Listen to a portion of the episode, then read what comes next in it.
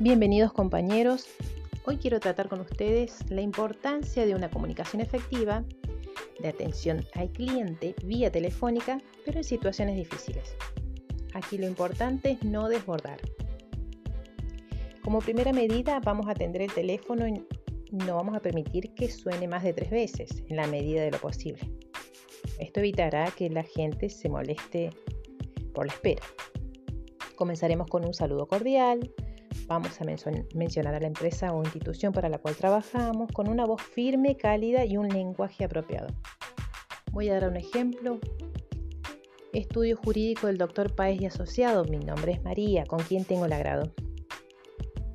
Seguramente que con el paso de los minutos ya hemos detectado qué tipo de cliente estamos tratando.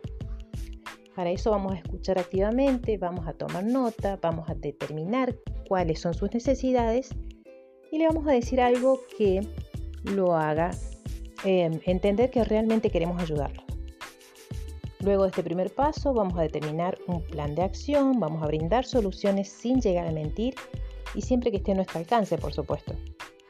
Debemos ser conscientes de la información a la cual tenemos acceso y, a las funciones que nosotros desempeñamos.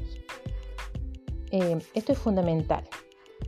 No debemos involucrarnos en los estados de ánimos y en las emociones del cliente. No hay que tomarlo como algo personal. Una persona que realiza este tipo de atención telefónica puede transmitir mucha información de ella misma a través de qué? De su voz, de su sonoridad, de su timbre de voz. Por esto debemos transmitir calma, firmeza, pero a la vez no titubear. ¿Qué busca un cliente cuando llama? Principalmente ser atendido sin demoras, ser escuchado, ser comprendido y prontas soluciones. Debemos estar a la altura de circunstancia, poder asesorar, poder brindar ayuda y contención.